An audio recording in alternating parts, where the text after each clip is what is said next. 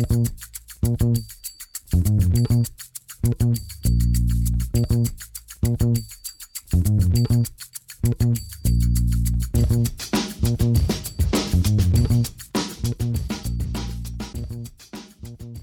damit hallo und herzlich willkommen zur letzten Folge in diesem Jahr. Hallo und herzlich willkommen zu Football Rausch. Mein Name ist Tim Rausch. Und ja, ich werde ihn wahrscheinlich auch zum nächsten Jahr nicht los. Rahman ist auch da. Hallo Rahman. Hallo Tim, ja, freut mich wieder mal hier zu sein. Ja, du bist wieder da und ich würde sagen, bevor wir jetzt in den Spieltag reinstürzen, ist es einfach mal Zeit, jetzt so vorm Jahresende mal Danke zu sagen, oder? Ja, definitiv. Ich habe auch schon gehört, du hast etwas vorbereitet. Ich habe keine, keine äh, Rede vorbereitet, aber ich habe mir einfach ein paar Sachen aufgeschrieben, über die ich reden möchte. Ähm, Was quasi eine Rede dann ist. Ja, aber mach ja, ruhig weiter. Ja, es, es, es wird ein kleiner Freestyle. Achtung.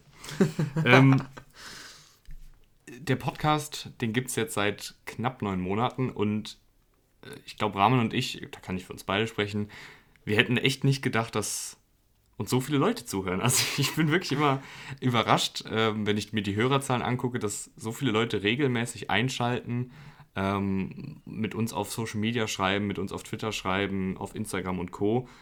Und es macht einfach super viel Spaß und es macht auch immer noch Spaß. Äh, natürlich ist es für uns auch ab und an mal schwierig, äh, gerade wenn ich Uni habe und Rahman das Nachtspiel guckt, dann ist immer zwischen Tür und Angel manchmal die Folge aufnehmen aber es macht uns trotzdem sehr, sehr viel Spaß und ich wollte mir jetzt einfach mal ganz vielen Leuten, die diesen Podcast seit Tag 1, seit Tag 2 oder vielleicht auch erst seit Tag 100 ähm, anhören, Danke sagen. Angefangen bei den Fanpages, den Fanseiten der NFL, die auf Instagram und Twitter unterwegs sind. Ähm, zum Beispiel die German Seahawkers, die All About Football Seite. Der Admin davon ist fast schon seit Tag 1 bei uns dabei, hat uns auch so in den ersten Tagen in seinen Stories geteilt, was für uns damals natürlich der absolute Wahnsinn war, weil wir hatten irgendwie 10 Follower auf Instagram und dann auf einer Seite zu sein, die irgendwie 5000 hat, das hat uns schon sehr, sehr gefreut.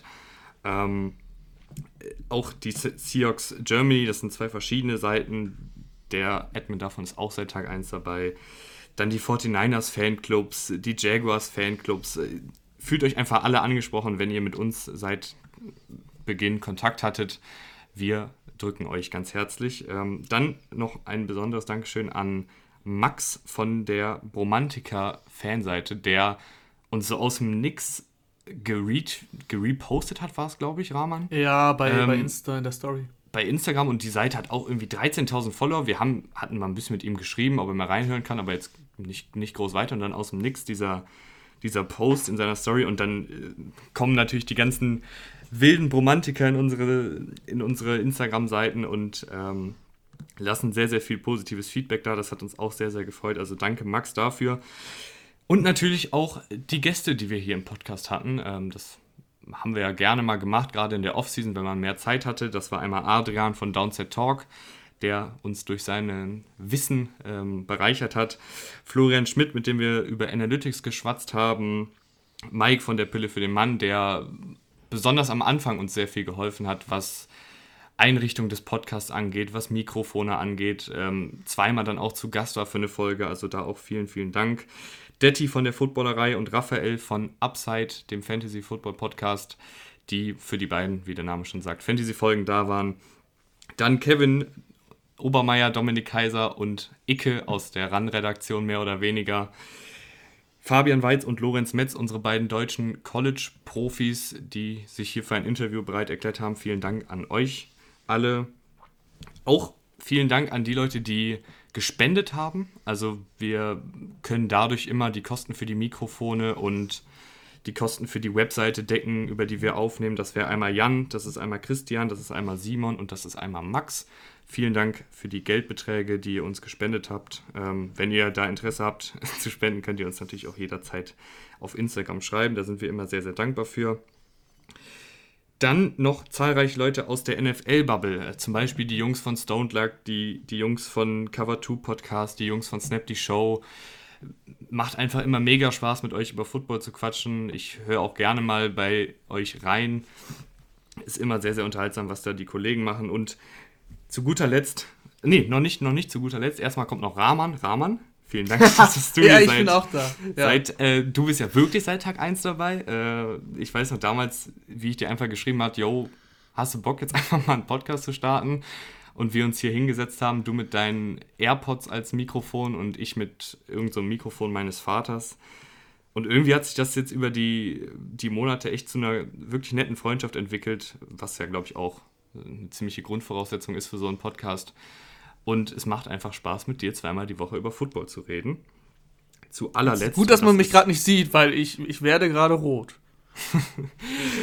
Zu allerletzt dann natürlich ihr da draußen, die, die in Anführungsstrichen Community. Ich finde es trotzdem immer ein bisschen befremdlich zu sagen, dass ihr jetzt Fans des Podcasts seid. Ich weiß auch nicht, ich finde das irgendwie komisch. Ähm, aber ich bin auch nicht der Beste, wenn es darum geht, jetzt meine Liebe für euch auszudrücken. Aber fühlt euch einfach gedrückt, wenn ihr seit Tag 1 oder seit Tag 100 oder vielleicht auch nur eine Sekunde mal reingehört habt bei uns. Das bedeutet uns wirklich sehr, sehr viel und uns freut es auch immer sehr, wenn ihr uns auf Instagram, auf Twitter oder sonst wo schreibt, dass ihr den Podcast cool findet, äh, dass ihr dadurch was gelernt habt. Wir sind natürlich auch immer offen für Kritik, das ist klar. Ähm, und ja, es gibt für uns eigentlich nichts Cooleres, als um 2 Uhr morgens einen Podcast aufzunehmen, den dann auch noch Leute hören und den Leute abfeiern. Oder um 3 Uhr morgens bei irgendeinem, Entschuldigung für das Deutsch, bei irgendeinem Rotzgame dann auf Twitter noch mit irgendwelchen Verrückten, die auch noch was sind, zu schreiben. Äh, das ist einfach echt richtig, richtig geil und das ist auch eine sehr einzigartige Community, finde ich. Ähm, egal, ob ihr jetzt aus der The Zone-Bubble, aus der Run-NFL-Bubble, aus der Bromantiker-Bubble oder ob ihr Analytics-Fans seid. Ich finde, uns alle verbindet doch die Liebe zum Football und das äh, merkt man, finde ich, in dieser Community echt sehr, sehr stark. Ähm, also viele, viele coole Projekte, die da gemacht werden. Ähm, es, es macht einfach super, super viel Spaß mit euch und ich hoffe, das wird im kommenden Jahr auch so bleiben. So, das war's jetzt. Das, das hätte ich gern rausgeklippt, den letzten Teil und so auf Twitter veröffentlicht. Da geht es manchmal ein bisschen heiß her, da, da sind solche Worte dann immer ganz, ganz gut. Äh, ja, kann ich natürlich auch, also genauso das Statement gerade von dir, genauso von meiner Seite aus und natürlich auch einen großen Dank an dich, der äh, im Endeffekt für diesen Podcast auch verantwortlich ist, weil ohne Tim hätten wir das nicht gemacht. Das war Tims Idee im Februar, Januar, ich weiß nicht, wann die Idee aufkam. Und ich war so, ja, lass mal machen, aber ja, machen wir. So, ich habe mich halt um nichts gekümmert. das war dann schon Tim. Und ähm, natürlich auch äh, danke an dich, dass du mit dem Football Rausch Account bei Twitter und so weiter so interagierst. Das kann man auch mal hier sagen. Das ist sehr oft Tim. Das bin ich nur ganz selten. Ich schaue da zwar immer rein, aber vor allem am Sonntag und während den Spielen bin ich meistens so focused auf die Spiele, dass ich nicht den Nerv dazu habe, dazu zu twittern. Und äh, das macht dann Tim und das macht Tim ganz cool, finde ich. Ist jetzt ist auch selten so, dass ich sage, oh Gott, was hat er da jetzt gemacht? Und äh, da müssen wir nochmal drüber reden. Das ja, das, das ist eigentlich nie vorgekommen, deswegen ähm, finde ich das auch sehr cool, dass du es machst. Und auch ein Dank an dich. Vielen, vielen Dank. So, jetzt genug Gefühlsduselei. Rahman, wir gehen in die knallharte Analyse. Ja, endlich! endlich. War auch echt was los. Es war auch echt was los. Es war echt was los. Wir, wir sprechen jetzt über alle Spiele. Jetzt geht's wirklich los und wir fangen an mit Elvin Kamara und den New Orleans Saints, die am Freitag, die in der, in der Nacht von Freitag auf Samstag, übrigens, ich kann mich auch wirklich dran gewöhnen, freitagsabends, samstagsabends und sonntagsabends NFL-Spiele zu haben. Das nur mal so. Ja, ja, das nein. ist super entspannt, Rahman. Doch. Eigentlich ja, in, in Corona-Zeiten auf jeden Fall. Aber jetzt stell dir mal vor, das ist jede Woche so. Dann habe ich kein Privatleben mehr. Wir stellen Also- mir vor, wenn ich, wenn ich samstagsabends ist man irgendwie noch weg mit den, mit den Jungs. Äh, Ja, eben. Im Club oder so, und dann kommst du um zwei nach Hause und um 2.30 Uhr beginnt das Footballspiel. Das wäre schon cool. Das, das schon, aber das, Dann, das ist dann ja müsstest du aber, glaube ich, bei den Tweets ein bisschen mehr einschreiten. Aber, aber wenn es wirklich so ein Tripleheader ab 19 Uhr ist, dann habe ich einen Ge Gewissenskonflikt. Naja, wie auch immer, an sich gebe ich dir schon recht. Klar, das ist natürlich super geil gewesen. Äh, in, einer, in einer Zeit, in der wir uns befinden, da muss man ja das Positive rausziehen, dass man zu Hause rumhängen darf und dann Football schauen kann. Das ist ja, hat ja auch was und hat natürlich auch viel Spaß gemacht, auch wenn die Spiele ein bisschen einseitig waren. Ähm, zumindest die ersten beiden am Freitag und Samstag. Auf jeden Fall, wir fangen jetzt erstmal mit den Saints an. Der Alvin Kamara, ich meine, das ist jetzt mittlerweile schon ein paar Tage gewinnen her. 52 zu 33 gegen die Vikings. So, jetzt geht's Ja. los. Ja, das, das ist schon ein paar Tage her und man hat es schon fast vergessen. Äh, natürlich nicht die, die durch Alvin Kamara einen Fantasy-Titel gewonnen haben. Ich übrigens, das muss ich jetzt hier anprallen, habe gegen Alvin Kamara im Fantasy-Finale gespielt und habe gewonnen. So mhm. nämlich. Ähm, Alvin Kamara, Wahnsinnsspiel. Sechs Touchdowns, 155 Rush Yards. Was soll man dazu eigentlich großartig sagen? Das war ein sehr guter Spieler der Saints Offensive Line. Alvin Kamara sah natürlich super aus. Aber auch Latavius Murray ist gut gelaufen. Das, das hat einfach von vorne bis hinten funktioniert. Und was von vorne bis hinten nicht funktioniert hat, waren die Vikings. Also die, vor allem die Vikings Defense. Die war katastrophal. Jeder Rush von Alvin Kamara ging im Gefühl für vier bis fünf Yards mindestens. Also vor allem in der ersten Halbzeit war das so extrem, dass du echt das Gefühl hattest, sind die überhaupt, äh, stehen die überhaupt da? Also wirklich, der Kontakt kam auch erst nach drei Yards oder so. Und dann ist Camara noch nach vorne gefallen. Da war es dann auch völlig egal, dass Drew Brees ein meiner Meinung nach bescheidenes Spiel hatte. Ähm, zwei Picks, der eine, dafür kann er nicht viel, Emmanuel Sanders, äh, den muss er schon fangen. Bei dem anderen, der ist, ja, der ist einfach schlecht. Der, da fehlt die Arm, Armstärke, muss man einfach so sagen. Ist aber, ist aber egal, weil Evan Kamara da war und weil die Defense der Vikings sonst ja, nicht existent war. Das ist ein bisschen schade für die Offense. Die war da, die hat eigentlich ganz gut gespielt. Aber wenn du nichts gestoppt bekommst, dann reicht es ja schon, wenn du ein, zwei Mal puntest und dann hast du halt keine Chance mehr. Ja, ähm, du sagst es, Camara wirklich mit einem absoluten Sahnetag. Auch 7 Yards pro Lauf, 4,27 Yards davon nach dem Kontakt mit einem Defensivspieler. Hat sieben Verteidiger aussteigen lassen in dem Spiel. Ähm, die Vikings Defense wirkte einfach wie, wie ein Highschool-Team, was irgendwie noch ein bisschen platt war vom Weihnachtsessen. 15 äh, verpasste Tackles. Äh, das ist natürlich eine absolute Katastrophe und dann äh, sieht natürlich ein Camara auch unfassbar gut dabei aus. Die, die Contact Balance, die er hat, beeindruckt mich immer wieder. Das wirkt einfach so wie so ein, als würde man gegen den Flummi laufen, weil der, der absorbiert den, den Kontakt so und, und prallt ab und läuft einfach weiter, als wäre nichts gewesen. Das finde ich immer sehr, sehr beeindruckend. Was ich noch sonst zu dem Spiel sagen kann, ähm, Lattimore gegen Jefferson fand ich war ein sehr, sehr cooles Matchup. Ähm, Jefferson hat ein paar gewonnen, Lattimore hat ein paar gewonnen. Das war wirklich Wide Receiver gegen Cornerback auf höchstem Niveau. Aber Lattimore war schon eher der Gewinner, würde ich sagen. Also Jefferson bis auf den letzten Drive oder vorletzten Drive, das war dann schon in der Garbage Time, da ging nicht viel. Dann hat er nochmal drei Catches gemacht und hat er sogar einen Touchdown gefangen? Nee, das nicht. Das war dann Adam Thielen am Ende. Aber da war, das war dann so der Jefferson Drive, aber sonst war er schon echt abgemeldet, fand ich. Mhm. Ja, wie auch immer, ansonsten, also. Drew Brees, können wir noch über Drew Brees kurz reden? Ich finde halt, das ist nach wie vor das Problem bei Drew Brees. Die Kurz, das Kurzverspiel, das macht er wirklich nach wie vor sehr gut, aber alles, wo er den Ball weiter als 20 Yards werfen muss, ist doch schon sehr, sehr wackelig, oder? Ja, das hat sich nicht verändert. Das ist immer noch so. Die, die Saints, aber das kann auch nicht der Ansatz der Saints sein. Natürlich ist es schade, dass du dieses Spiel quasi nicht nutzen kannst. Also es ist auch nicht so, dass er es gar nicht nutzen kann. Ne? In der Vorwoche hat er Sanders für 50 Yards gefunden, auch wenn der Ball auch ein bisschen unterworfen war und das hätte ein Touchdown werden können. Wie auch immer, er hat ihn ja gefunden. Ist jetzt nicht so, dass er gar nicht so weit werfen kann.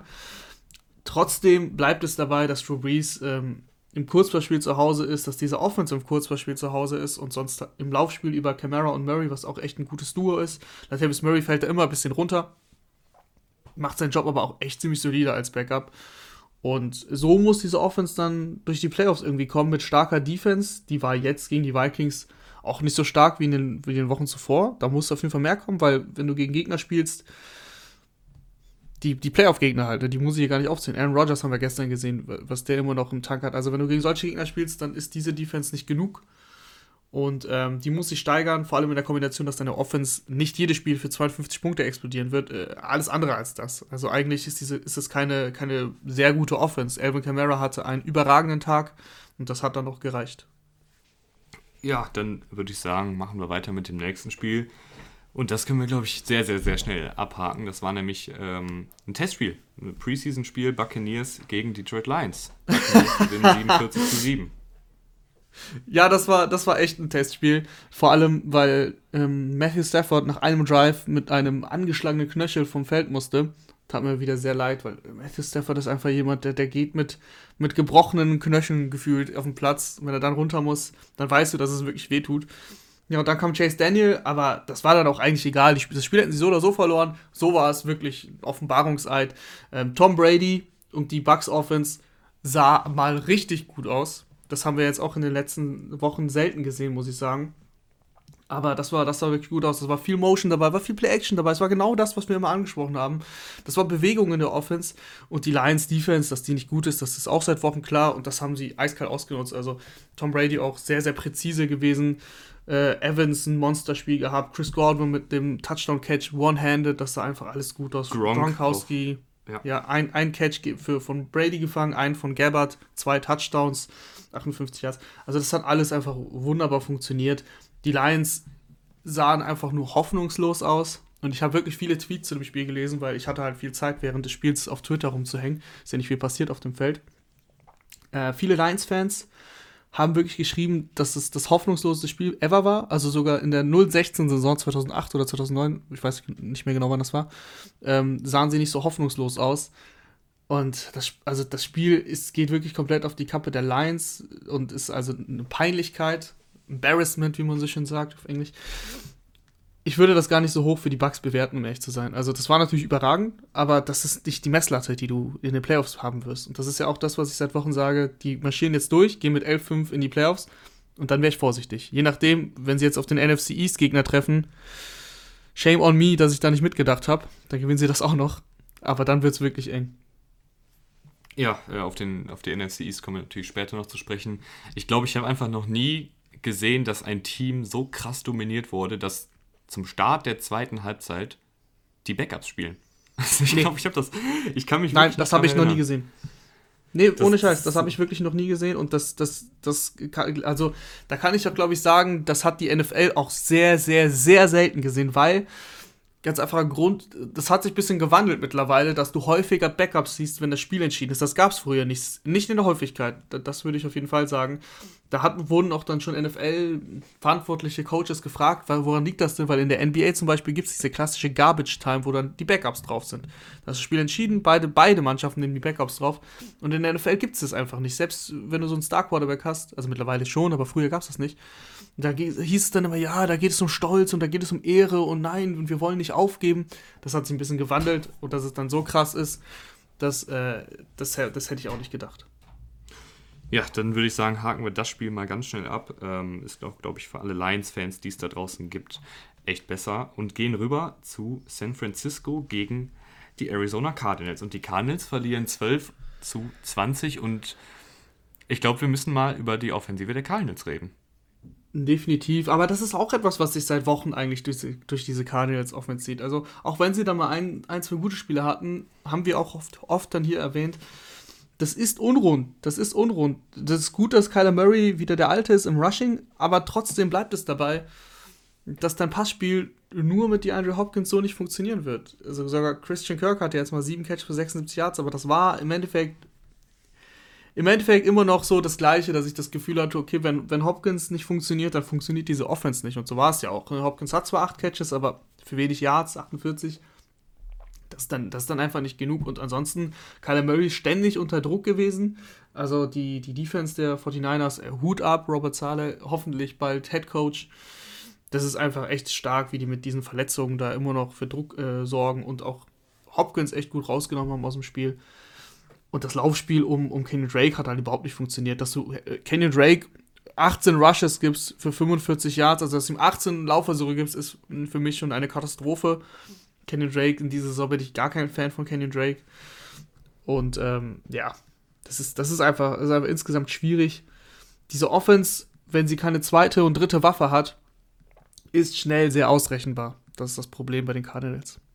Ich finde aber, sie muss nicht schnell ausrechenbar sein. Und da kommen wir dann jetzt echt finde ich, langsam zur Coaching-Frage. Ähm, ich finde, Kyle Shanahan hat da ganz klar offensiv Kingsbury outcoached. Ähm, lässt da Jeff Wilson, einen undrafted Free Agent Running Back, äh, für ich weiß nicht wie viele Yards laufen, 100, 183. Ja, 180, 183. 183.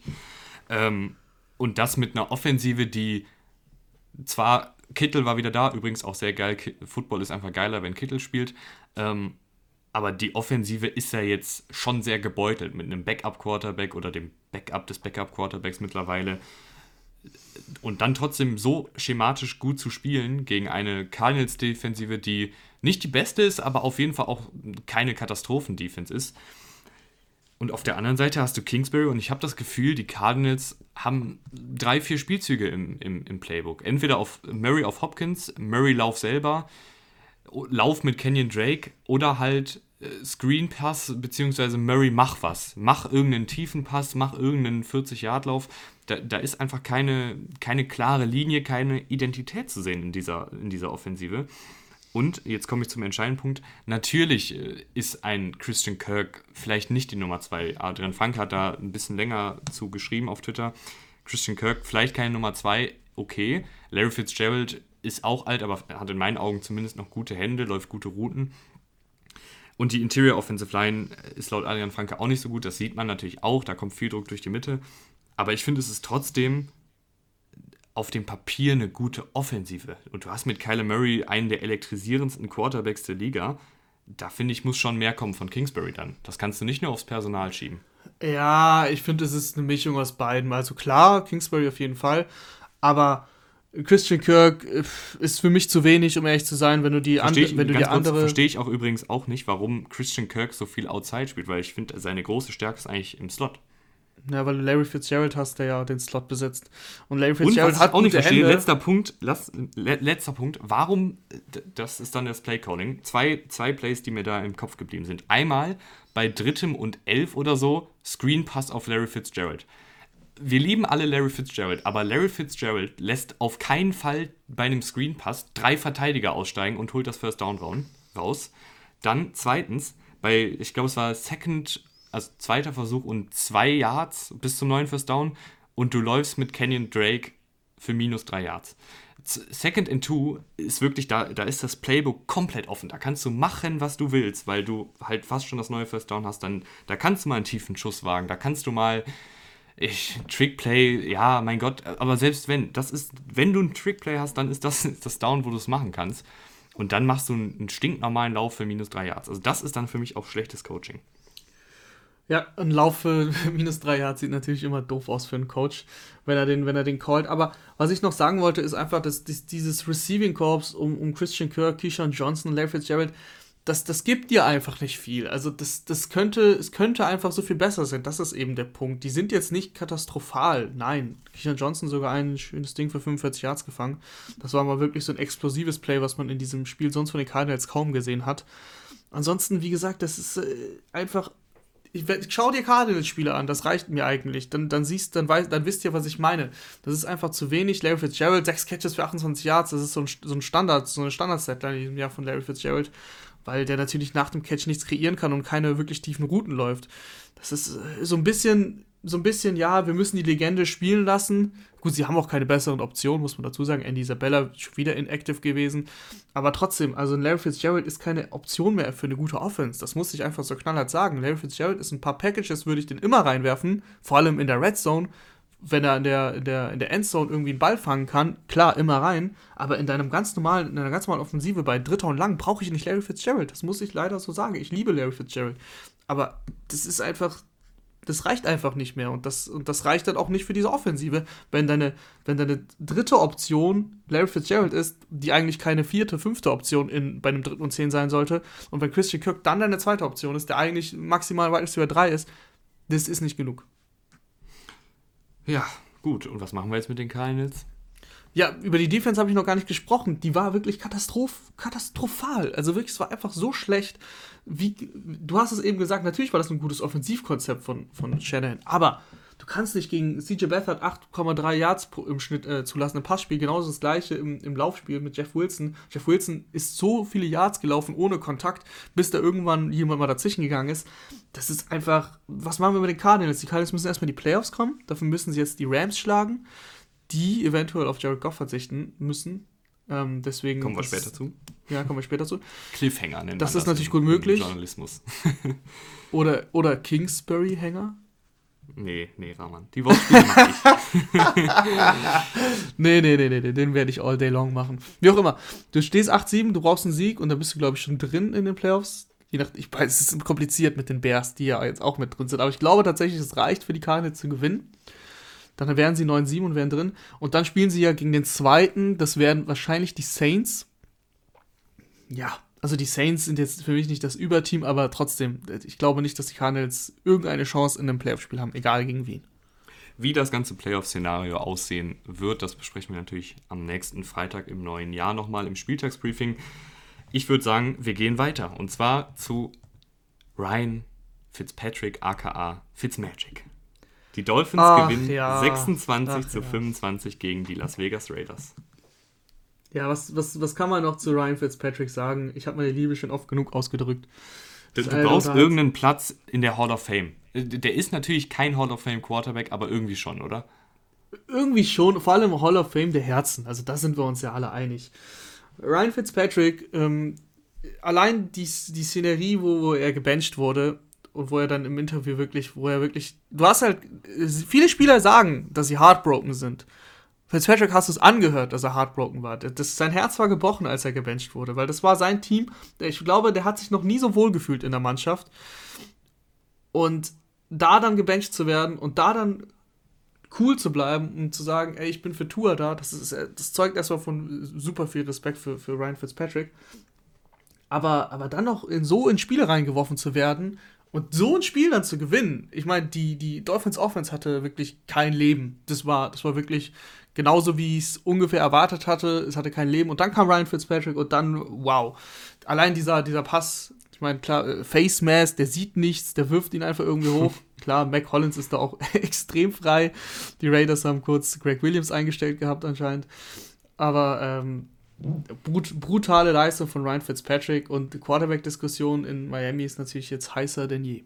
Quarterback-Diskussion können wir gleich nochmal reden. Die ist nämlich unfassbar heiß, äh, besonders auf Twitter. Aber vorher können wir nochmal ganz kurz über das Spiel reden. Und ich finde, Rahman, du hattest einfach komplett recht. Also du hast wirklich ähm, den, den Vogel abgeschossen mit deiner Aussage von vor einigen Wochen, dass John Gruden ein guter Playdesigner ist, aber kein guter Playcaller. Erkläre bitte. Ja, das habe ich ja schon häufig erklärt. Es freut mich, dass es jetzt auch bei dir angekommen ist. Nee, es, ist, naja, es also, einfach so, es war so sinnbildlich kurz vor Schluss. Also grundsätzlich, grundsätzlich das Playdesign ist eine West Coast Offense, spielen viel mit Kur im Kurzpassspiel, kurze Routen, bauen daraufhin äh, im, ab und zu auch mal ein langes Ding ein, aber eigentlich ist es ein Kurzpassspiel. Und das funktioniert mit Mariota, das haben wir gesehen, das funktioniert, funktioniert auch mit Derek Carr. Da haben sie auch das, die, das richtige Spielermaterial für. Nelson Aguilar spielt eine wirklich gute Saison über Darren Waller wow, was für ein Spiel, was für ein Spieler. Warum wir nicht reden, der hat Eric, Eric Rowe komplett verbrannt. Ja, da habe ich übrigens, äh, nach dem ersten Catch habe ich geschrieben, warum stellen die, die Dolphins nicht Byron Jones, einen großgewachsenen, unfassbar athletischen Cornerback auf Darren Waller ab? Und dann haben sie einfach Eric Rowe die ganze Zeit auf Darren Waller abgestellt und Eric Rowe hat in Coverage gegen Darren Waller über 100 Yards zugelassen. Das nun mal so. Ganz genau, ganz genau. Nee, das, das zu dem Thema, da funktioniert auch Hunter Renfro für diese kurzen Routen bei den, dritten, bei den dritten Downs, das kriegt Gruden wirklich sehr gut hin. Aber was mich an den Playcalls stört, ist, dass John Gruden bei dritten und eins, vierten und eins, wie auch immer, sehr, sehr häufig dann sehr konservativ ist und dann bei vierten und eins sehr, sehr selten dafür geht, sondern meistens puntet oder, oder das Field Goal kickt. Und was, worauf du jetzt anspiel, anspielst, ist die Szenerie am Ende. Sie haben. Das ist die Höhe. 1, ja, sie haben 1,50, sie haben 1,50 auf der Uhr. Ähm, laufen natürlich so, dass die Timeouts der Dolphins verbrannt werden. Und dann darf Jacobs in die Endzone laufen. Die Dolphins haben ihn versucht reinzuschubsen. Aber er ist äh, aufs Knie gegangen oder beziehungsweise hat es geslidet, weil John Gruden wollte das Field kicken zum Sieg. Das Problem an der ganzen Geschichte an sich, gar nicht mal der falsche Gedanke, würde ich sagen. Das Problem an der ganzen Geschichte ist, dass du noch über 30 Sekunden, glaube ich, auf der Uhr gelassen hast. Oder 25, nee, das waren nicht 30, das waren 20 Sekunden. Und in 20 Sekunden kann Ryan Fitzpatrick schon deine, seine Mannschaft in Field Goal Range bringen, weil sie brauchen ja keinen Touchdown, sie brauchen ja nur ein Field Goal. Und wir wissen alle, dass Strafen, sei es eine Face Mask, sei es eine Pass Interference, immer passieren können. Also, das ist einfach, da müssen die Raiders hier nur zwei Minuten zurückgehen.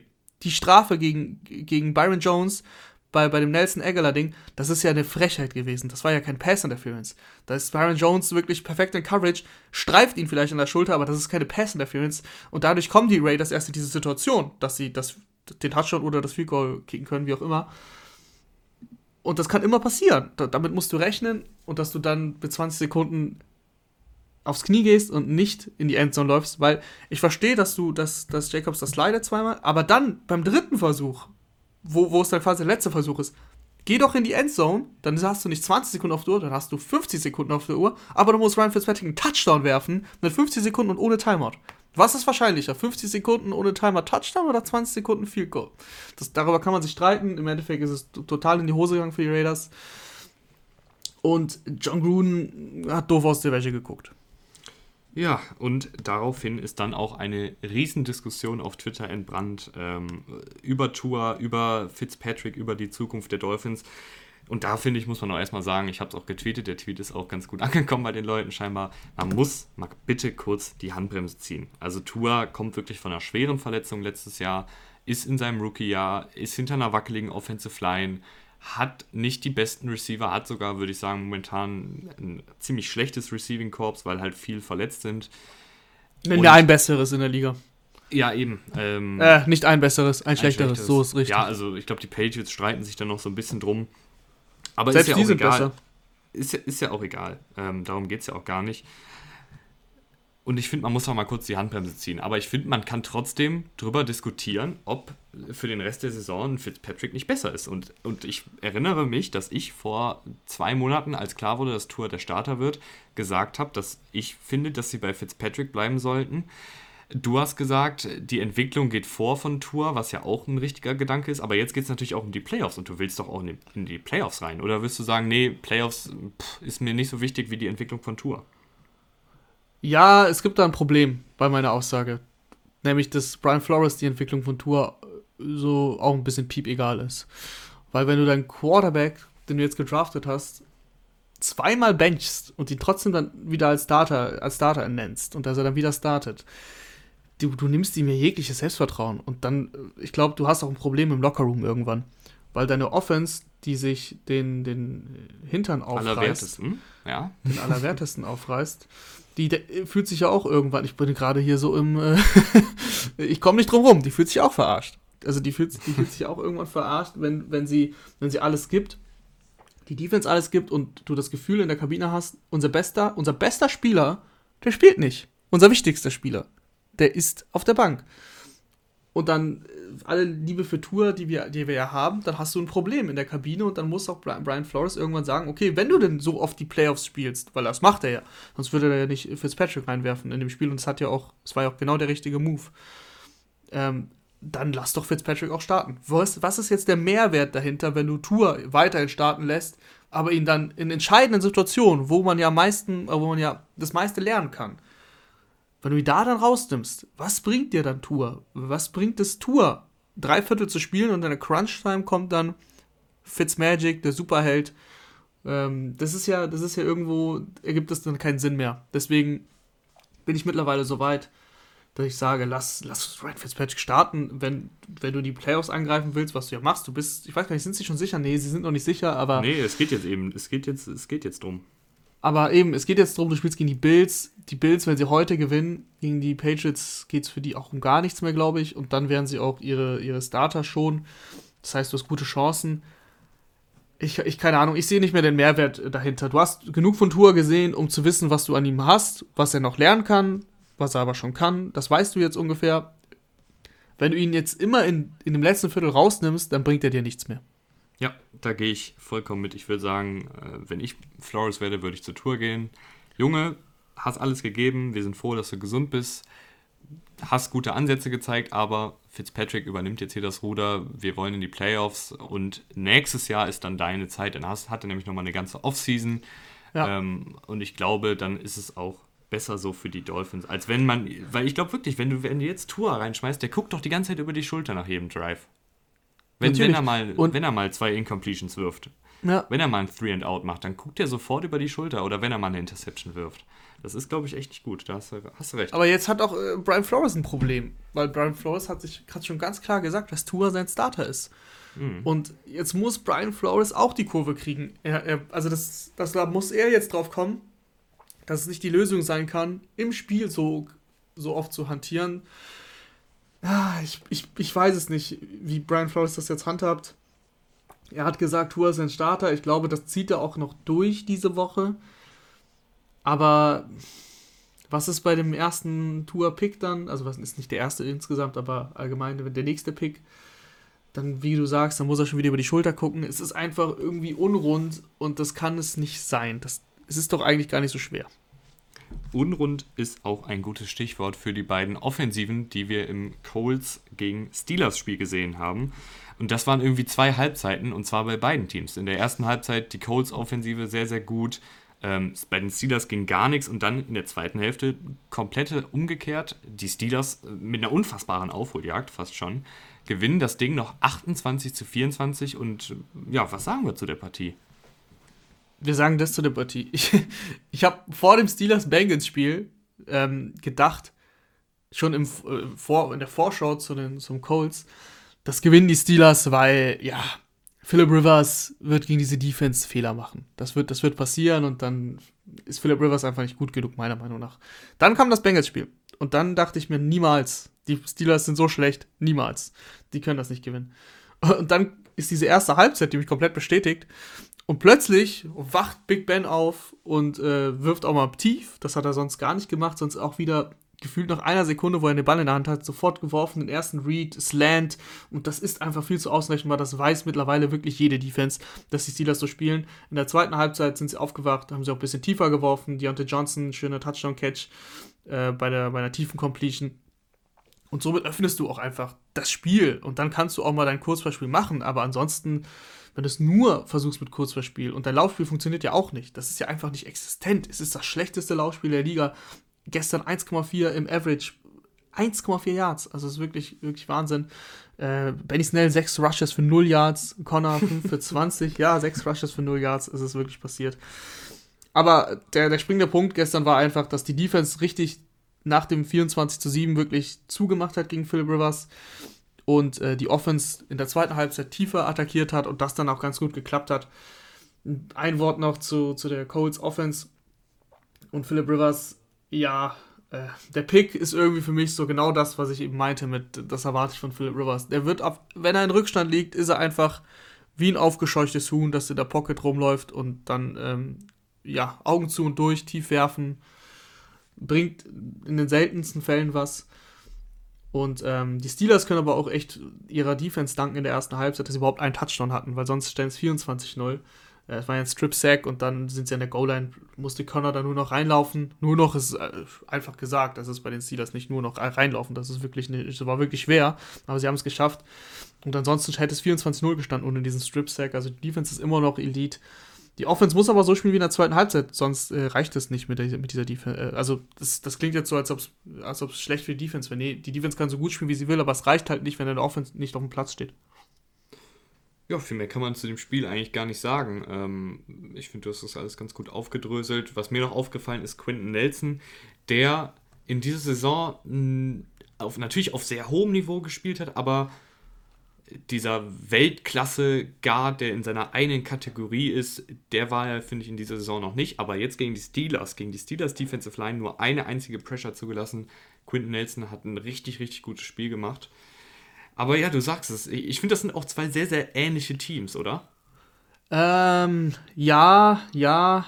Also die Colts Offense ist eigentlich schon besser. Das Problem bei den, bei den Steelers ist ja, dass sie selbst gegen so eine Defense wie gegen die der ähm, Bengals nichts hinbekommen haben. Kein Spielfluss, gar nichts. Und das ist eigentlich das Erschreckende. Die Colts haben jetzt eine sehr gute Halbzeit gespielt, aber dann in der zweiten Halbzeit gegen eine sehr gute Defense konnten sie da nicht mehr viel machen. Das ist auch so ein bisschen Philip Rivers, wie gesagt. Das wundert mich dann auch nicht. Aber gegen mittelmäßigere Defenses kann Philip Rivers immer noch sein Spiel aufziehen. Das, das geht schon. Also schwierig zu vergleichen. Ich weiß zwar, was du meinst, aber wie gesagt, also wenn diese Halbzeit für mich ist gerade aber auch eher die Ausnahme der Steelers. Also die müssen das schon nochmal bestätigen. Ich bin jetzt noch nicht so weit, dass ich sage, okay, die Steelers sind zurück. Und die Steelers werden wahrscheinlich jetzt auch wieder alle Spieler schonen weil die ja noch gar keine richtige Bye-Week hatten. Dann sind sie direkt in den Playoffs und dann geht es wieder um alles. Ah, ich weiß nicht, ich bin immer noch sehr skeptisch bei den Steelers. Ja, da reden wir dann nochmal drüber, wenn es soweit ist. Aber jetzt reden wir erstmal über die Kansas City Chiefs gegen die Atlanta Falcons. 17 zu 14? Die Defensivschlacht, lese ich das hier richtig, Rahman? Das, das liest du richtig. Und weißt du, was du noch richtig liest? Das ist das, was du seit Wochen sagst, wo ich mich dagegen gestemmt habe. Patrick Mahomes ist nicht der MVP. Das ist jemand anders. Und das ist der, den Icke schon vor der Saison ernannt hatte. Aaron Rodgers wird MVP. Das war für mich gestern Also gestern hat es sich entschieden, Patrick Mahomes hat kein gutes Spiel gemacht. Die Chiefs haben kein gutes Spiel gemacht. Also ein, zwei Situationen, die mir sofort einfallen, das sind beide Picks. Sammy Watkins beim, beim vierten und eins, da haben sie das, das Play rausgeholt aus dem Super Bowl, nur natürlich nicht das gleiche Play, sondern das gleiche, naja, sie haben es gleich aussehen lassen mit dieser Pirouette. Dann war es ein Trick-Play bei 4. und 1. Sammy Watkins soll auf Patrick Mahomes werfen. Ja, meistens, wenn ein Receiver auf den Quarterback wirft, geht es nicht so gut aus. Leute, also da muss ich, Rahman, da muss ich aber auch mal wirklich sagen, ich bin wirklich für Trick-Plays, aber es gibt auch zu viel. Also das war, das war mir jetzt ein bisschen too much, wenn du da irgendwie erwartest, dass, dass Patrick Mahomes 30 Yards Downfield da irgendwie ein One-Hand raushaut. Also das ist halt wirklich Coverage. dann, man kann es auch übertreiben, finde ich. Also ja, Sammy, in ja. Sammy Watkins Ehren, er musste werfen, weil es war 4 und 1. Also er hätte auch laufen können, logischerweise, aber ich glaube, das war zu. Er hat auch Druck bekommen. Er musste schon werfen, weil sonst wäre es, wie gesagt, ein Sack gewesen. So hat er das Beste rausgeholt. Er hat nämlich 25 Yard Raumgewinn rausgeholt, weil nur die Atlanta Falcons schaffen es, bei dem Pick Minus Yards zu machen. Das war ja ein 4. und 1, das heißt, sie hatten den Ball in der 25 bekommen. Ähm, durch, den, durch die Interception waren sie an der 1. Ich glaube tatsächlich aber, und ich glaube es nicht nur, es war so, sie haben auch von der 1 einen Touchdown-Drive aber hingelegt, von daher war es dann auch egal. Aber insgesamt das Spiel der Chiefs, das war nicht flüssig. Ich, ich, weiß auch nicht, irgendwie noch ein bisschen, da hapert es noch, obwohl sie 14-1 stehen, obwohl Patrick Mahomes, wenn es drauf ankommt, übernimmt, und das hat auch gestern gezeigt, ähm, dass das, das dann ja, läuft. Er hatte aber, aber, auch schon viel, viel Glück, ne? Also, das, das finde ich, kann man jetzt auch nicht so unter, unter Ja, ich finde, das ja, war kein nee, gutes Spiel nee. von Mahomes. Habe ich auch nie gesagt. Ich sage ja nur, ich sag ja nur, okay. dass es, wenn, wo es dann drauf ankam, hat er es dann gemacht klar hat er Glück, dass der Cornerback in der Endzone den Ball interceptet und dann auf einmal fallen lässt. So, der hat ihn ja schon. Was, was, was macht er da? Das gewinnt wahrscheinlich das Spiel. Äh, ansonsten Patrick Mahomes, die zweite Szene, die ich eben äh, noch ansprechen wollte, war die andere Interception. Total untypisch. In der Red Zone, äh, dritter und sechs. Äh, sieht nur Kelsey, will nur Kelsey anwerfen und der Underneath-Verteidiger, der da die ganze Zeit steht, den ignoriert er.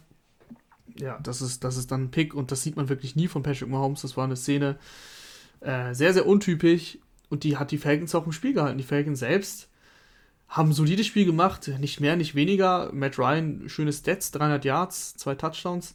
Calvin Ridley sah bei einem äh, Catch and Run sehr gut aus und ansonsten ist Calvin, Calvin Ridley eh ein, einer der Top-Receiver der Liga.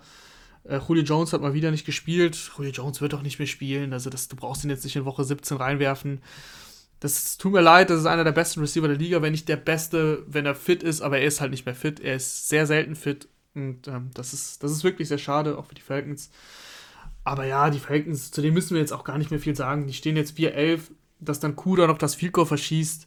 Da sah sehr windig aus in dem Stadion. Es ist dann irgendwie auch symptomatisch für die Falcons, dass sie durch einen Field Goal Kick von Kuh, der irgendwie über, keine Ahnung, 25 in Folge, ich weiß nicht, wie viele es waren, oder 30 in Folge, dass er dann so einen leichten Kick verschießt das passt wie die Faust aufs Auge zu den Falcons. Ja, was soll man, was soll man dazu sagen? Ja, dann sage ich noch ein, zwei Takte zu den Chiefs und dann gehen wir weiter. Chris Jones hat mir sehr, sehr gut gefallen, hatte auch acht Pressures und einen Sack. Also wirklich, äh, der macht eigentlich da weiter, wo er seit Jahren äh, aufgehört hat, beziehungsweise er macht er eigentlich die ganze Zeit weiter. Deswegen einfach ein guter Spieler. Punkt. Ähm, und Willie Gay, die alte Football-Rausch-Rakete, äh, einer meiner absoluten Draft-Lieblinge der hat jetzt endlich mal da die, die Starterrolle bekommen auf Linebacker und der hat ein richtig gutes Spiel gemacht, 10 Tackles, ähm, solide in Coverage und einen Forced Fumble noch rausgehauen. Äh, das freut mich sehr, dass sie da mal erkannt haben, ja, sie waren dass gezwungen. Willie Gay da sehr gut ist. Sie waren gezwungen dazu, da waren wirklich viele Verletzungen ähm, im Spiel und dann musste er auch einfach jedes Down spielen. Hat aber wirklich gut gemacht und das ist doch schön, dass deine Football-Rausch-Legende, nee, nicht Legende, Rakete, Legende vielleicht bald, auch. Bald. Hall of Fame ähm, dass, die, dass die dann so abliefert. Dann würde ich sagen, äh, da wir jetzt hier schon, lass mich mal kurz gucken, fast eine Dreiviertelstunde reden, äh, ziehen wir mal ein bisschen das Tempo an, schalten mal einen Gang höher, weil jetzt kommen auch ein paar Partien, die jetzt, ich sag mal, nicht das Gelbe vom Ei sind. Äh, angefangen Chicago Bears gegen die Jacksonville Jaguars. Die Bears gewinnen 41 zu 17, sind wieder im Playoff-Rennen. Ähm, hab jetzt gelesen, dass Trubisky angeblich eine Verlängerung bekommen sollte, äh, aber nee, Leute, also wirklich das wäre wirklich ein sehr, sehr großer Fehler. Er sah jetzt in den letzten Wochen ganz gut aus, aber auch teilweise gegen absolut katastrophale Defensiven. Und vor allen Dingen hat auch Matt Nagy ich finde, Matt Nagy hat das, das Spielkonzept endlich mal umgestellt äh, und zwar sehr, sehr Quarterback-freundlich umgestellt, dass sie viel mit Trubiskys Beinen arbeiten, also viele Read Options, äh, viele Rollouts, wo das Feld dann halbiert wird für den Quarterback, dass er nur noch die Hälfte des Spielfeldes lesen muss. Und das macht Trubisky okay. Das macht er nicht gut, das macht er okay. Und ist das vielleicht jetzt sogar mit der Offensive, mit, de, äh, mit, mit Montgomery, den du schon äh, letzte Woche gelobt hast, ist das den lobe ich seit Wochen. Offensive? Den lobe ich seit Wochen. Ja, den lobst du seit Wochen. Ist das jetzt ein Team, was vielleicht sogar ein bisschen Ärger machen kann in den Playoffs, wenn die, wenn die reinkommen mit der Defensive? Das ist, das ist ein guter Punkt. Die Defensive, die ist ja da, die hält ja. Auch gestern, Rokon Smith, zwei Interceptions. Ähm, die, ist, die ist schon ziemlich gut. Das Problem ist, wie gut spielt noch die Bears Offense, wenn sie nicht gegen die Jacksonville Jaguars spielen oder die Detroit Lions oder wen auch immer. Sie spielen ja seit Wochen gegen schlechte Defenses. Das ist dann, das ist dann der entscheidende Punkt. Zu, zu Mitchell Trubisky, also ich muss es ja zugeben, ne? Ich habe mich auch dabei erwischt, wie ich vielleicht kurz gedacht habe, ähm, ist das noch der Trubisky, den ich kannte? Ist es, ist wirklich passiert das gerade? Ist das Mitch Trubisky? Und dann, und dann hat er es getan. Dann hat er diesen Pick geworfen in der Endzone. Diesen vogelwilden Pick.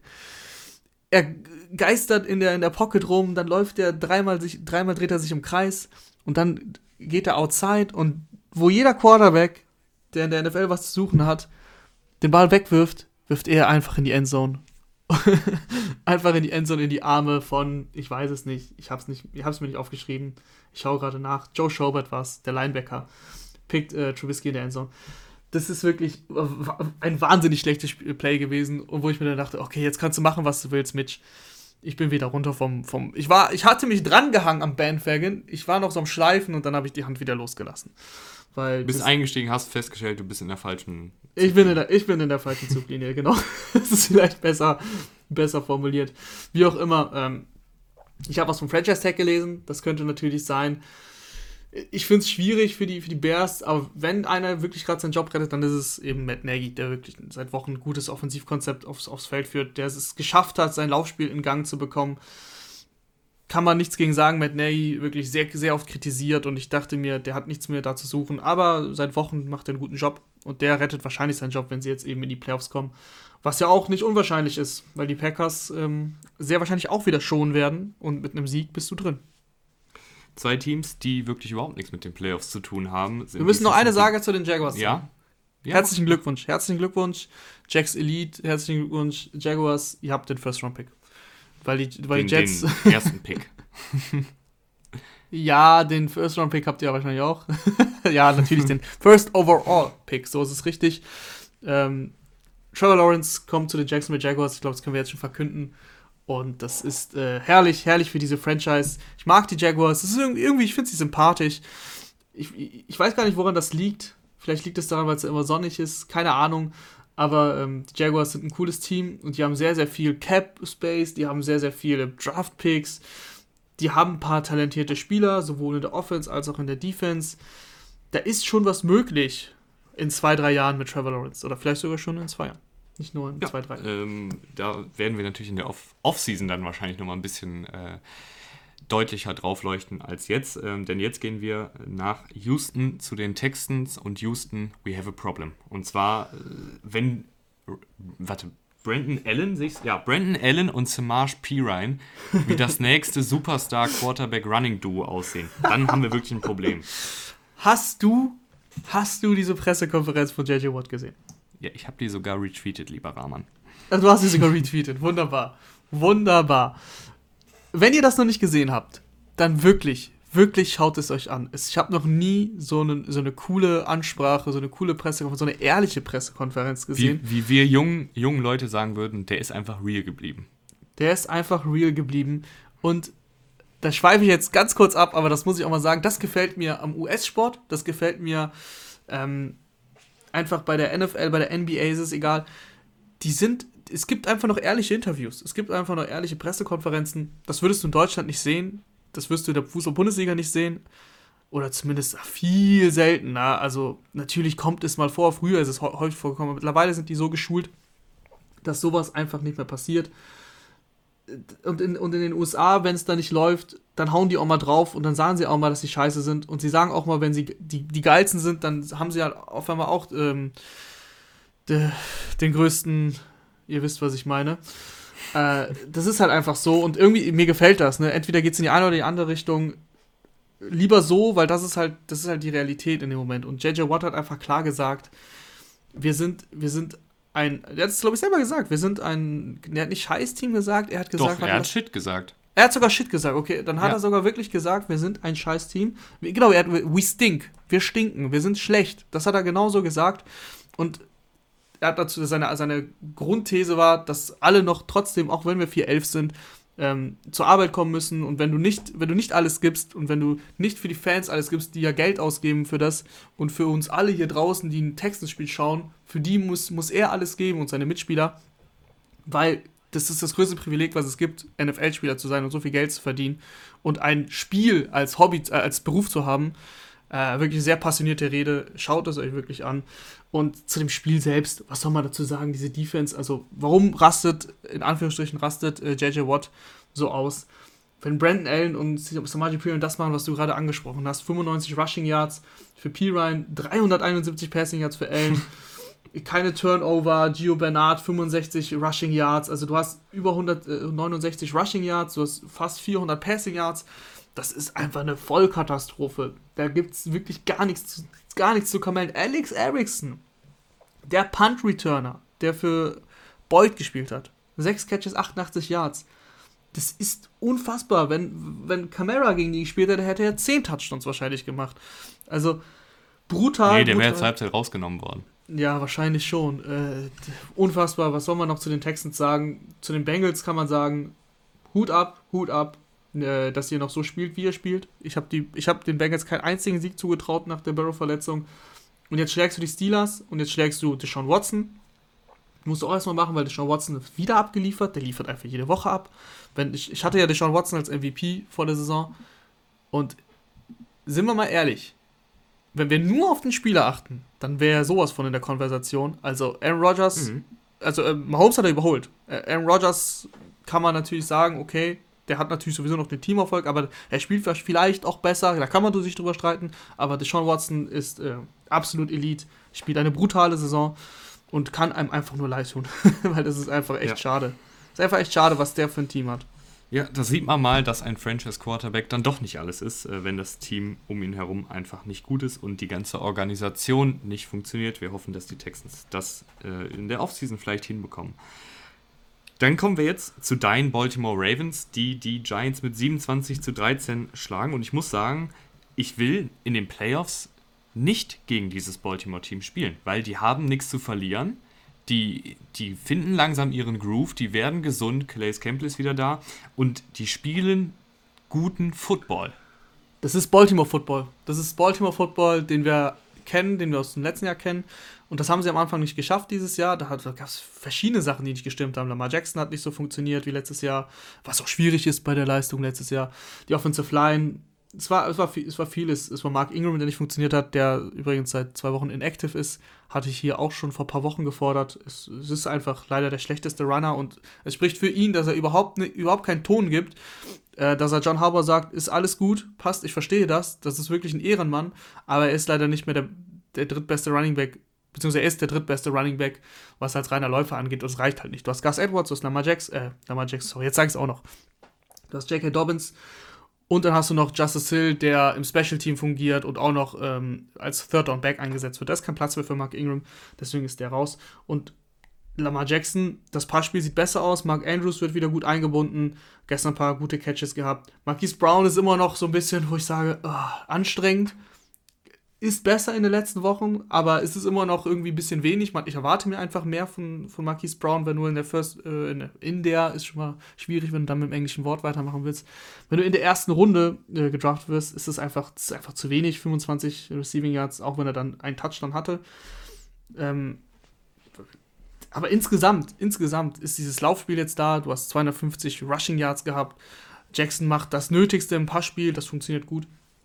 Und so, und das haben die, das haben die Ravens übrigens schon letztes Jahr natürlich gemacht, auch dieses Jahr, gegen schlechte Teams, die, die hauen sie echt aus dem Stadion. Das machen sie wirklich immer. Das ist, das ist ein Team, was gegen schlechte Teams immer dominiert, weil es einfach so aufgebaut ist. natürlich muss es auch gegen gute Teams jetzt schaffen. Gegen die Browns haben sie es geschafft. Das war sehr, sehr eng, aber es hat, es hat geklappt. Ich bin gespannt, wie es in den Playoffs läuft, aber ich verstehe, was du meinst.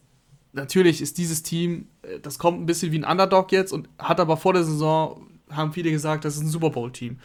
Das ist so ein bisschen das Gefährliche für die anderen, für die anderen Mannschaften.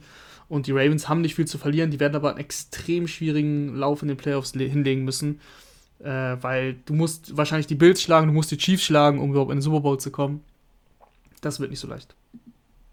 Das wird nicht so leicht, aber ich finde, wir müssen noch gar nicht so groß über das Spiel äh, noch weiterreden, denn ähm, wir haben noch ein paar vor. Es sei denn, du willst noch was dazu sagen, Rahman. Weil ja, ich stimme wir dir noch, wir haben noch kein, zu. Wir, wir, haben noch nichts über die Giants gesagt. Also, die wollen ja noch in die Playoffs kommen und wir haben ja ein wirklich cooles Szenario jetzt in der NFC East. Die Giants spielen gegen die Cowboys. Die Cowboys, Spoiler Alert, zu denen kommen wir gleich, die haben ja gewonnen. Ähm, da geht es einfach darum, wer gewinnt, ist drin, wenn Washington im Night Game, weil das ist das Night Game, das ist das einzige Spiel, was eben ein, ein Primetime-Game ist nächste Woche, Sonntagabend. Wenn die dann verlieren, ist das Team drin, was gegen, äh, also was gewinnt zwischen den Giants und den Cowboys. Das heißt, die Eagles sind jetzt das Zünglein an der Waage. Wenn Jalen Hurts, Doug Peterson und Co. Bock haben, können sie Washington richtig viel versauen, aber einen anderen Konkurrenten helfen. Naja, mal schauen, wie, wie das ausgeht. Ist auf jeden Fall ein lustiges Szenario. Äh, die Giants sind spielen aber alles andere als wie ein Playoff-Team. Das ist, ja, das äh, Daniel Jones, ich weiß auch nicht mehr. Also, der hat, der hat die Waffen. Das Laufspiel, selbst ohne, ohne äh, Barkley, hat in letzter Woche ganz gut funktioniert. Gestern, naja, sie sind nicht so oft gelaufen, weil sie einfach so schnell in Rückstand geraten sind. Ich, ich bin mir unsicher mit Daniel Jones, äh, ob das eine, die gute, eine gute Idee ist, die nächste Woche, ja. äh, nächste, nicht nächste Woche, sondern nächste Saison starten zu lassen. Ja, äh, ich finde, er hatte, es gab mal zwei, drei Spiele diese Saison, das war so 10., 11. Spieltag drumherum. Da fand ich ihn echt ganz gut, da hat er viel gemacht, auch Turnover-freien Football gespielt, aber jetzt seit der Verletzung ist es einfach wieder einfach schwer anzugucken. Ähm, müssen sie sich echt mal fragen, ob vielleicht noch eine Offseason mit Jones, beziehungsweise noch eine Saison mit einem fitten Jones über 16 Spiele der richtige Weg ist. Oder vielleicht fällt ja auch einfach ein, ein Spieler, ein gutes Draft-Prospect, was ihnen gefällt, äh, auf Quarterback natürlich äh, in ihren Schoß. Da müssen wir einfach mal abwarten. Ja, das ist ja jetzt die Krux. Wenn die Giants verlieren, können sie im besten Fall, und das ist jetzt nicht das unrealistische Szenario, an Nummer 3 picken. Das, da müssen die Bengals dann gewinnen. Ähm, aber das ist möglich. Also gut, die Bengals spielen die, äh, gegen die Ravens, gut, dann picken sie halt nicht an drei, aber an vier könnten sie ja theoretisch picken. Und das ist, äh, das ist möglich und dann an vier kannst du einen Quarterback holen. Es gibt gute Quarterbacks in der Draft-Class, äh, auch hinter Trevor Lawrence.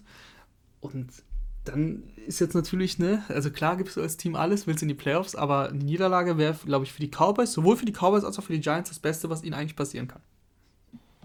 Ja, da warten wir dann auf jeden Fall mal äh, aufs kommende Wochenende ab. Wir gehen rüber zu den New York Jets, die den zweiten Saisonsieg einfahren gegen die Cleveland Browns. Und ich glaube, wir müssen nicht lange über das Spiel reden, weil es einfach ähm, ja, ein sehr ulkiges Spiel ist. Die, die Browns ohne Receiver, weil vorher Corona war. Und ja, dann hat da Daniel zumindest ein bisschen was aufgelegt. Man muss aber auch sagen, da war auch in der Defensive der Browns sehr, sehr viele Löcher.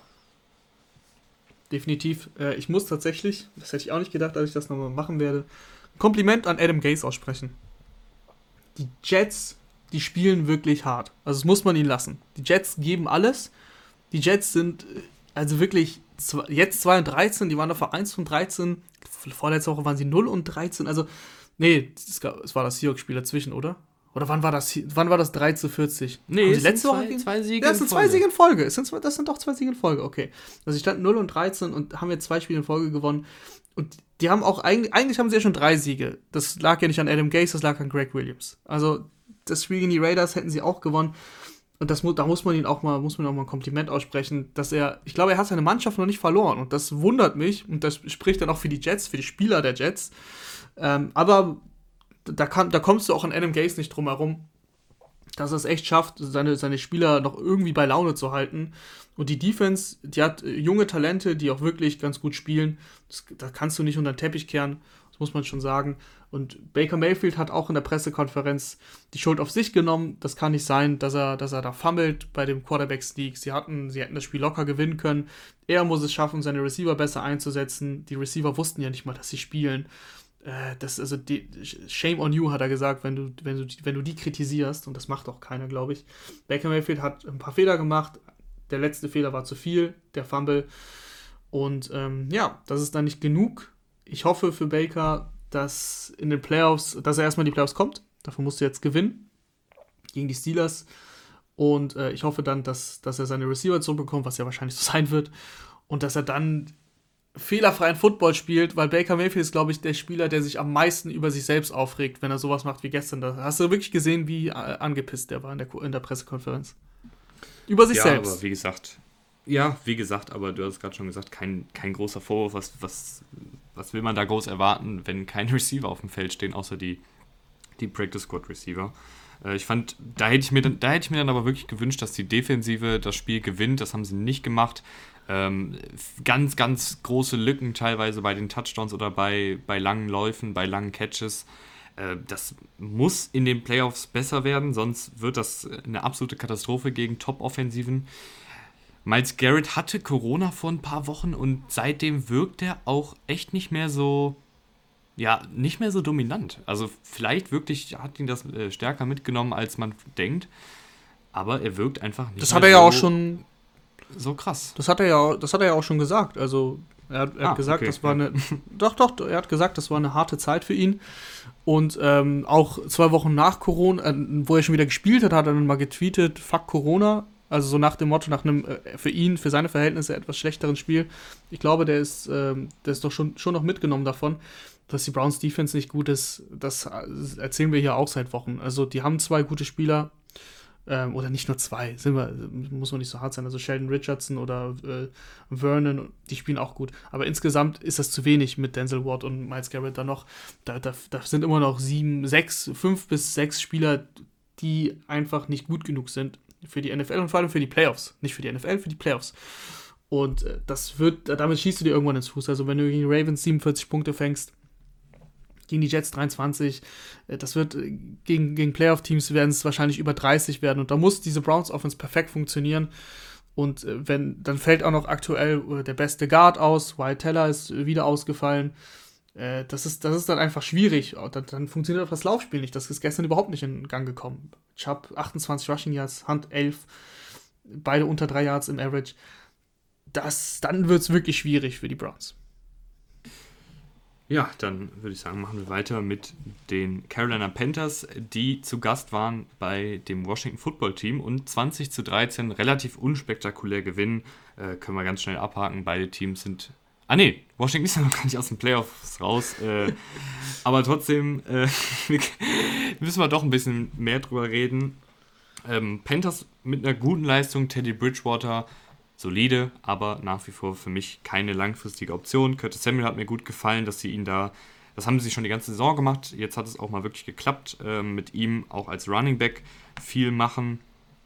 Ähm, und ansonsten defensiv Dante Jackson, der, äh, ich weiß nicht, damals in seinem Rookie-Jahr echt für viele Highlights gesorgt hat, dann die, beiden letzten, nee, die letzte Saison abgetaucht und jetzt in diesem Spiel war er richtig, richtig gut. Wurde neunmal angeworfen vom gegnerischen Quarterback, hat einen Catch zugelassen bei neun Targets für null Yards. Also wirklich ein absolut bombastisches Spiel von Dante Jackson. Ähm, was aber natürlich auch daran liegt, dass der Quarterback auf der anderen Seite Dwayne Haskins war, der mal ganz schnell für Taylor Heinecke dann am Ende des Spiels ersetzt worden ist. Ich bin wirklich, ich bin fertig. Ich bin fertig mit Dwayne Haskins. Das, das war's. Das war's. Ich möchte diesen Menschen, diesen Spieler nicht mehr sehen. Ähm, das hat einerseits damit zu tun, dass er sich nicht im Griff hat, äh, was in der, unter der Woche passiert oder was nach, nach einem Spiel passiert. Ich erinnere mich auch vor ein paar Wochen zurück, das ist schon mehrere Wochen her, da haben sie gegen die Ravens verloren, Woche 4, und da hatte er irgendwie 350 Yards, 0 Touchdowns, 0 Interceptions. Für ihn ein brillantes Spiel.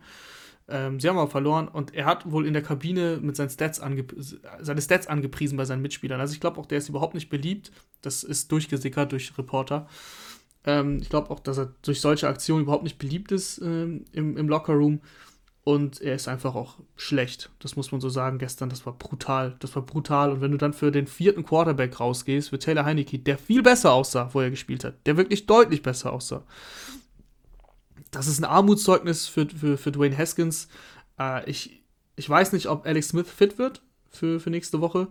Wenn nicht, startet hoffentlich Taylor, Taylor Heineke und ähm, Dwayne Haskins. Man soll ja nicht überreagieren, aber menschlich und, und spielerisch unterste, unterste Kanone, was der seit Wochen macht. Der hat, der hat einfach nichts in der NFL verloren und das Team ist ein Playoff-Team ähm, in der NFC East. Sie müssen ja nur gewinnen, dann sind sie drin. Und äh, das, das mit Wayne Haskins gewinnst du nicht gegen Jalen Hurts. Nee, gewinnen sie nicht. Also wenn, dann mit Alex Smith. Äh, Defensive war natürlich wieder solide. Chase Young mit einem sehr, sehr guten Spiel. Äh, sechs Pressures hat er generiert. Aber was gesagt, nicht im Stat Statistikbogen auftaucht, sorry, ähm, Tim, was nicht im Statistikbogen hm? auftaucht, ist, dass er den Pick, er ist verantwortlich für den Pick von Teddy Bridgewater, nicht der Defensive Back. Das war nämlich äh, astrein, wie er da für Pressure gesorgt hat und ihm auf die Hand geschlagen hat. Teddy Bridge, es war nur kein Fumble, weil Teddy Bridgewater noch den Arm nach vorne gebracht hat, aber es war halt eigentlich ein Strip-Sack. Mhm. Ja, stimmt, du hast recht. Wie auch immer, äh, Chase Young überragt, diese Defense ist stark, aber was für die Steelers gilt, gilt für Washington viel, noch viel mehr. Wenn deine Offense nicht da ist, dann bringt ja die beste Defense der Welt nichts. Ja, ähm, und damit gehen wir rüber. Chargers gegen Broncos. Chargers gewinnen 19 zu 16. Justin Herbert stellt den Rookie-Rekord für die meisten Touchdowns ein oder, oder nee, ich, ich, glaube, er hat ihn überholt. Jetzt, das, das war, ich es war, glaube ich, so genau. glaub ich, Baker Mayfield, der ihn aufgestellt hatte. Und ähm, Herbert hat ihn jetzt überholt. Wenn er ihn nicht überholt hat, shame on me, dann überholt er ihn nächste Woche. So oder so, ähm, kurz und knapp deine Eindrücke zum Spiel. Boah, da, zu dem Spiel brauche ich wirklich nicht viel sagen. Justin Herbert, fehlerfrei gespielt, aber das war unspektakulär, sagen wir es mal so. Äh, die Broncos, Drew Lock, was soll man noch groß zu Drew Lock sagen? Also, ein Pick in der Endzone ist immer schlecht und bei Drew Lock wundert es einen nicht. Will zu viel erzwingen, das, so wird es in der NFL einfach nichts. Manchmal musst du auch den Ball wegwerfen und das Field Goal kicken, so, so leid es mir tut, so ungern ich einen Field Goal sehe, aber den Ball kannst du da nicht in die Endzone werfen. Den zweiten Pick habe ich ehrlich gesagt gerade nicht im Kopf, aber insgesamt eine gute Aufholjagd noch hingelegt, aber das lag auch nur daran, dass die Chargers wieder die Chargers waren. So, das ist halt Classic, dass die Chargers dann auch es schaffen, den Gegner rankommen zu lassen. Aber wo es dann drauf ankam, hat Justin Herbert einen Drive hingelegt mit Austin Eckler, der einen guten Rush hatte, 23 Yards, der dann in die Field Range gebracht hat und das war dann genug.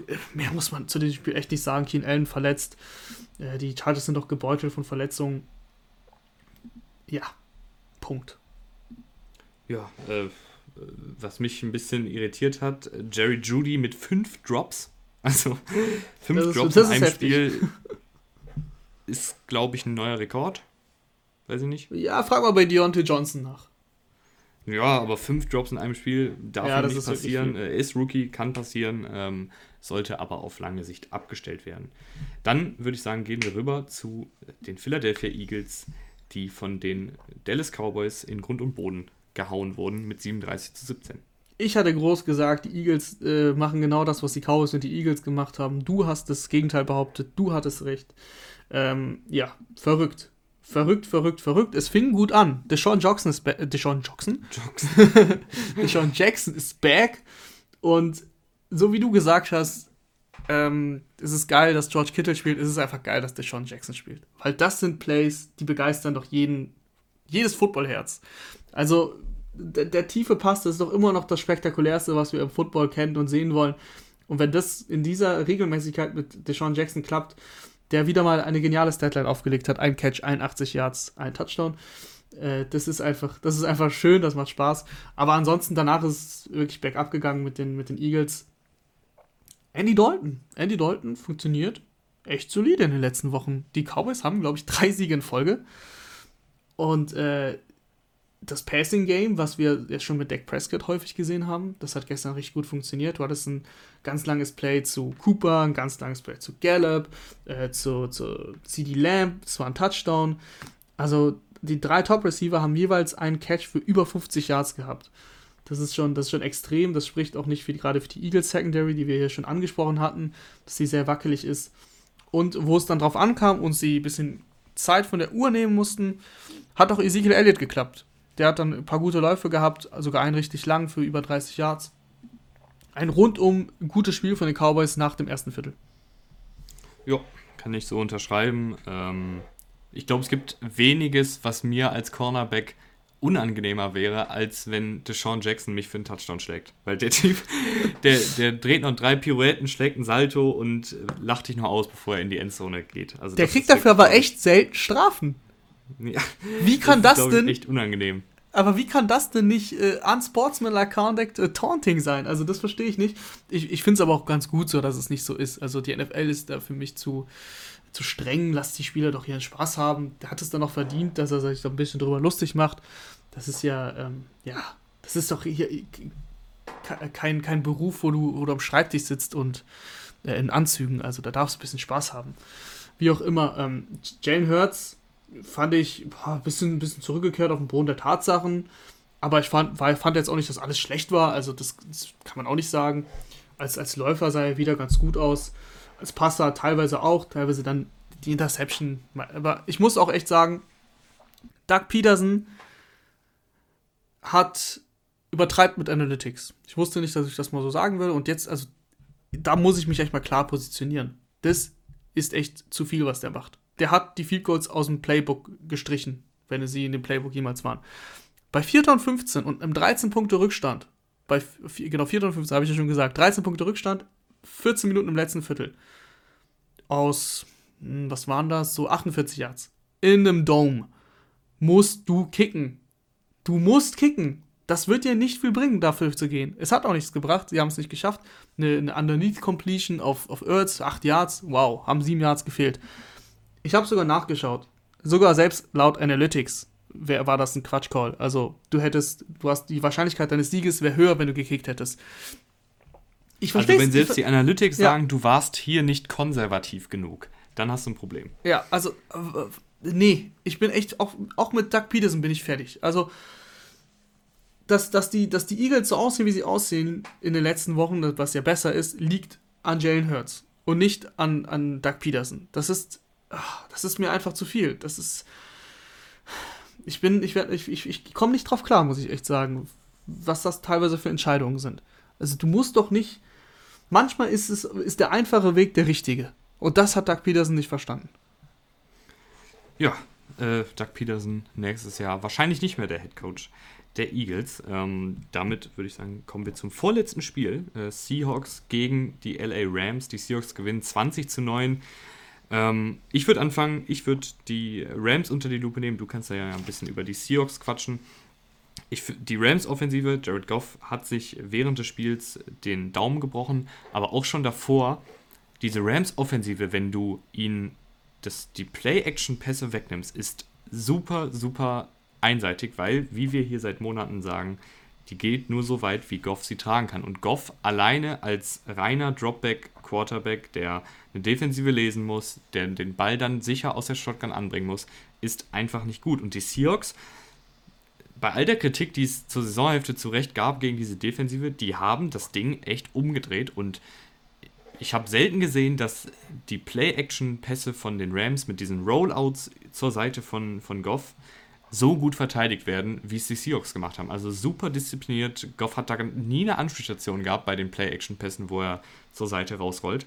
Das haben die Seahawks super gemacht und dann ist diese Offensive auch echt nicht mehr gefährlich, weil dadurch dann die, die Big Plays fehlen, weil die Receiver keine Yards nach dem Catch kreieren können, weil sie so frei geschemt werden von McVay.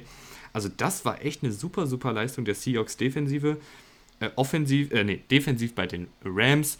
Natürlich Aaron Donald wieder super. Ähm, der eine Sack, sinnbildlich dafür, was der für einen Einfluss hat, nimmt da drei Offensive Liner auf sich und, und John Franklin Myers war es, glaube ich, der Defensive Tackle.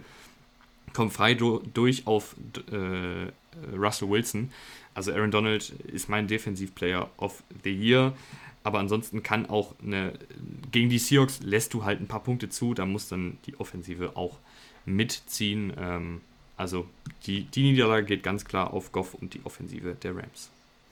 Ja, wenn du keinen Touchdown erzielst, dann ist das auch nicht so, nicht so schwer. Ähm, die Seahawks, die spielen seit Wochen so, wie die Seahawks spielen. Sie sind mittlerweile ein defensiv dominiertes Team, was echt erschreckend ist irgendwo, aber halt auch für sich spricht, weil die Defense ist seit Wochen richtig gut.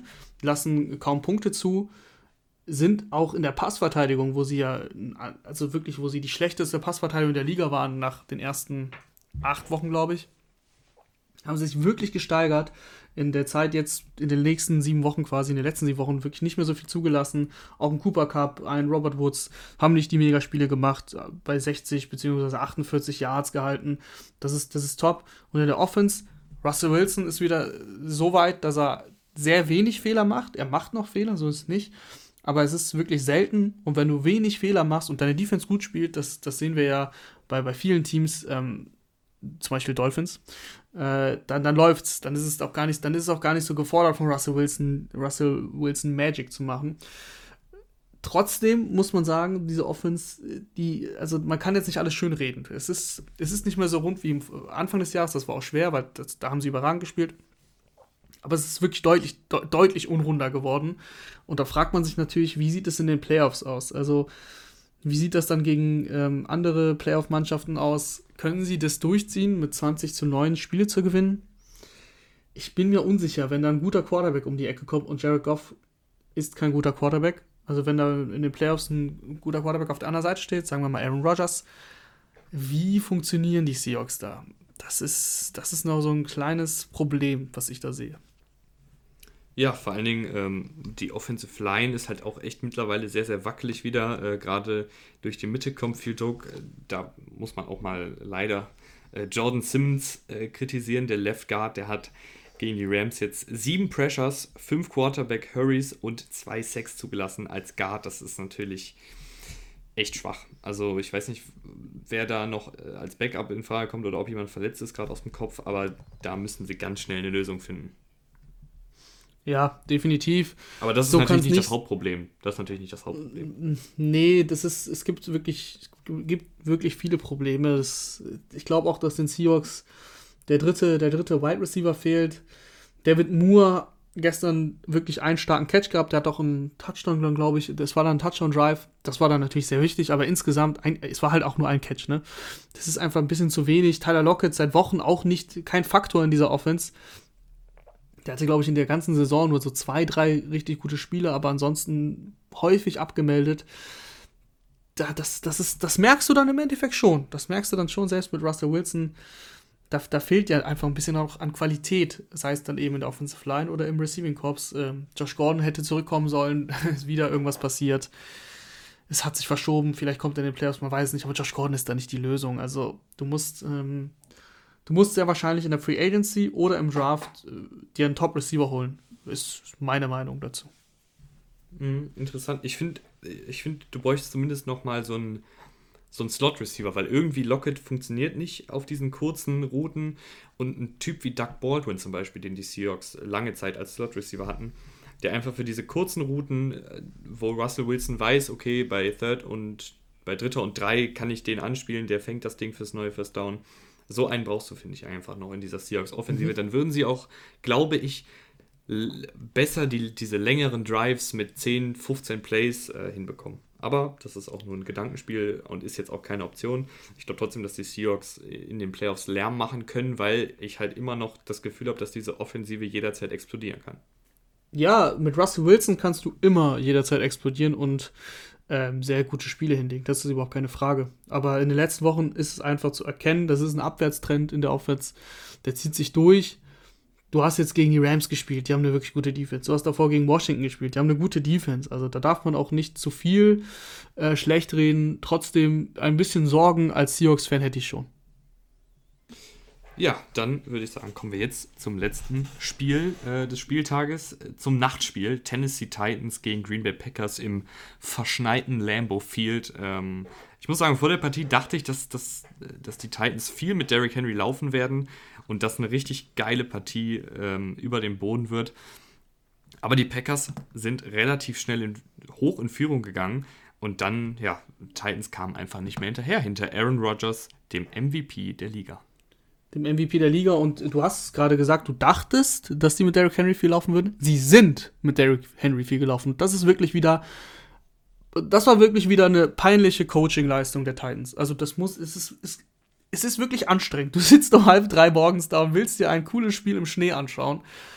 Und was machen die Titans? Es fängt ja schon mal gut an. Ne? Erster Drive der, der, der Packers, Touchdown. Okay, dass die Defense nicht gut ist, das wusste ich. Dass, dass Aaron Rodgers das Spiel dominieren wird, das war mir auch klar. Schnee hin oder her. Aaron Rodgers hat nach dem Spiel gesagt, er, hat, er saß auf der Couch über den ganzen Tag, ähm, bis er eben zum Stadion gefahren ist und hat die ganze Zeit auf, das, auf die Wettervorhersage geschaut und hat die ganze Zeit gehofft, dass es auch während des Spiels schneit. Der liebt den Schnee, der ist in Green Bay, in Green Bay schon seit Jahren auf Quarterback, also der kennt das natürlich. So, erster Drive, Touchdown der Packers, ne? Das war alles wie erwartet. Was machen die Titans? Die legen einen sauberen Drive hin, sind an der 32, an der 32 der Packers. Das heißt, lockere Field Goal Range, wenn du wenn es wagst, kannst du auch mal dafür gehen. Vierter und sieben, schwieriges Down, um dafür zu gehen. Dann kriegst du halt das Field Goal, oh, im Schnee auch schwierig. Und was macht Rabel? Er puntet. Er puntet von der 32. Der Punt ist in die Endzone gegangen. 12 Yards Raumgewinn durch den Punt. Das war, also bei, dem, bei diesem Punt habe ich ab, also ich habe nicht ausgemacht, ich hätte gerne ausgemacht, aber es war klar, wie das Spiel ausgeht. Un, unfassbar. Wieso gehst du nicht dafür? Und also wenn du schon nicht kicken willst, wieso gehst du da nicht dafür? Und was soll denn dieser Punt? Das ist wirklich unfassbar. Und was meine zweite Kritik ist, Derrick Henry 23 Rushes, es stand sehr, sehr schnell 19 zu 0 für die Packers. Und sie sind immer weiter stur mit Derrick Henry gelaufen. Derrick Henry hat insgesamt 98 Rushing Yards bei 23 Rushes. Das ist ein solider Average, 4,3, nicht, nicht mehr und nicht weniger.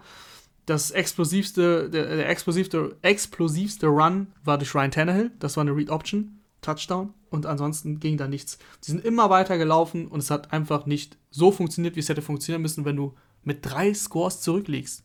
Also unverständlich.